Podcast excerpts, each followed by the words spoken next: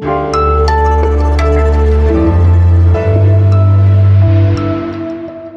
und herzlich willkommen hier beim Update des Nachrichtenpodcasts Was jetzt von Zeit Online. Heute ist Mittwoch, der 1. Juli und ich bin Elise Landcheck, heute zum ersten Mal für Sie am Mikrofon und ich freue mich wirklich sehr auf unsere erste gemeinsame Folge miteinander.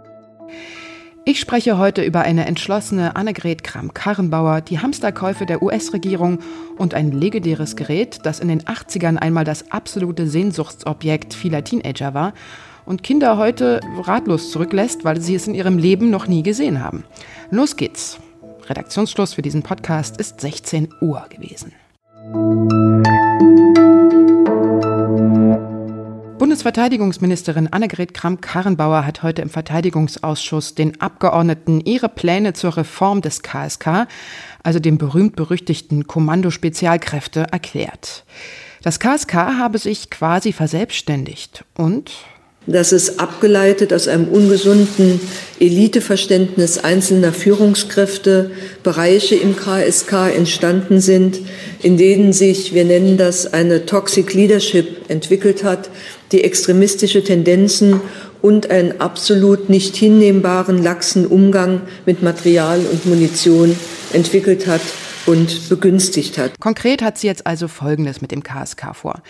Die zweite Kompanie Kommandokräfte wird komplett aufgelöst. Zur Erinnerung, diese Kompanie soll auf einer Party im April 2017 mit Schweineköpfen geworfen, Rechtsrock gespielt und den Hitlergruß gezeigt haben. Und zweitens, im gesamten KSK wird die Arbeit erst einmal nicht mehr aufgenommen, bis alles geklärt ist.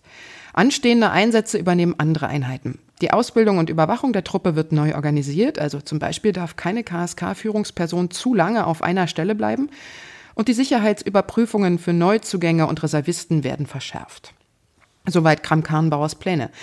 Wir haben es ja in den vergangenen Tagen auch hier im Podcast berichtet, das KSK, einstmals Elitetruppe des deutschen Militärs, ist am absoluten Tiefpunkt angelangt. Man kann auch sagen, ist erstmal am Ende.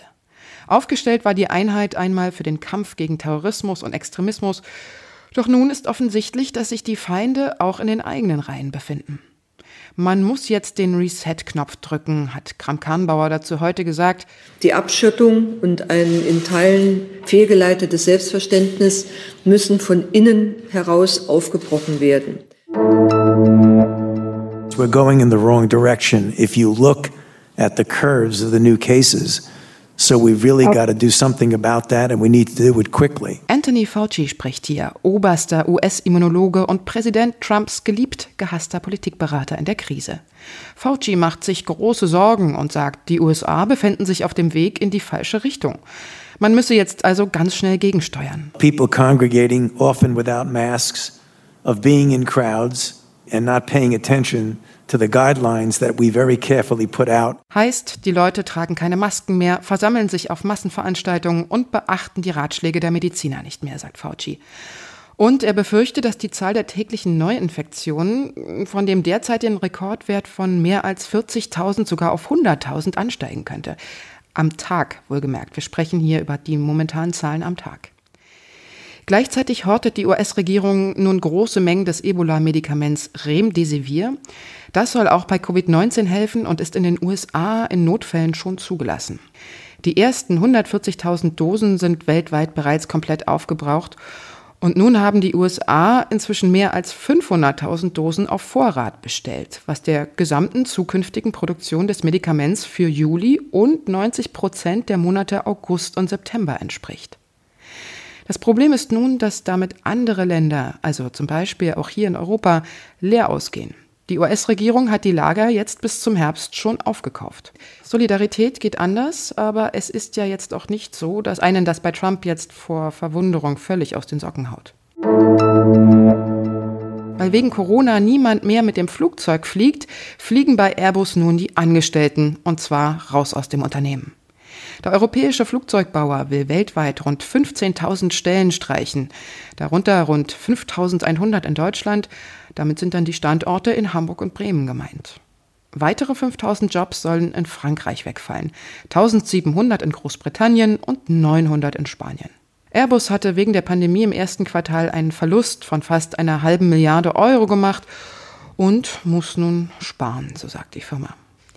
Nach der Ankündigung von Stellenstreichungen bei Karstadt Kaufhof ist das der zweite große Verlust von Arbeitsplätzen in Deutschland. In Hongkong wurde ein Mann verhaftet, weil er eine Unabhängigkeitsflagge und ein T-Shirt mit der Aufschrift Free Hongkong trug. Damit greift zum ersten Mal das neue umstrittene nationale Sicherheitsgesetz. Es erlaubt nämlich den chinesischen Behörden ein hartes Vorgehen gegen alle Aktivitäten, die nach ihrer Auffassung die nationale Sicherheit bedrohen. Wer das Gesetz bricht, muss mit mindestens zehn Jahren Haft rechnen, könnte aber auch lebenslang im Gefängnis landen. Der Demokratieaktivist Joshua Wong hatte zuvor das Gesetz als Ende von Hongkong, wie es die Welt bislang kannte, bezeichnet. Er hat der Führung in Peking vorgeworfen, die Stadt jetzt in einen geheimen Polizeistaat verwandeln zu wollen. Was noch? Oh, a phone! Oh, what is this thing? I have no idea what it is. what is this? I'll get what it is. What do I do? Press play? Heißt übersetzt, was ist denn Ditte? Das hätte das Berliner Kind gesagt, aber die englischen Stimmen sind ja auch ganz niedlich. Das seltsame Gerät, das die Kinder da in dem YouTube-Video in der Hand halten und zuvor noch nie gesehen haben, ist ein, na, Sie raten es bestimmt? Genau. Walkman! Der Walkman wurde genau heute vor 41 Jahren von Sony auf den Markt gebracht und löste erstmal große Aufregung aus. Zum einen bei den Jugendlichen, die natürlich alle scharf darauf waren, ihre Musik endlich mit sich herumtragen zu können, aber auch bei den Erwachsenen. Die Polizei hat gewarnt vor einer Gefahr für die Verkehrssicherheit, Pädagogen befürchteten eine Vereinsamung der Jugendlichen, Lehrer eine Verblödung ihrer Schüler.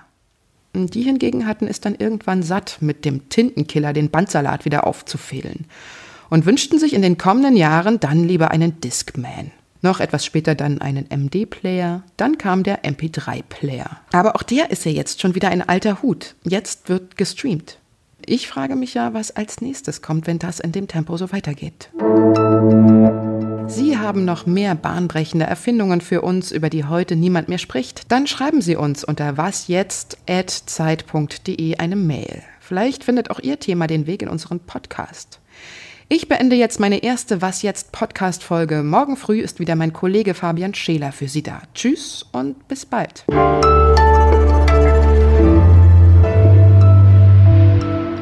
habe jetzt hier tatsächlich ein Kissen auf dem Kopf. Ich fasse es nicht aufnehmen im Homeoffice. Herzlich willkommen.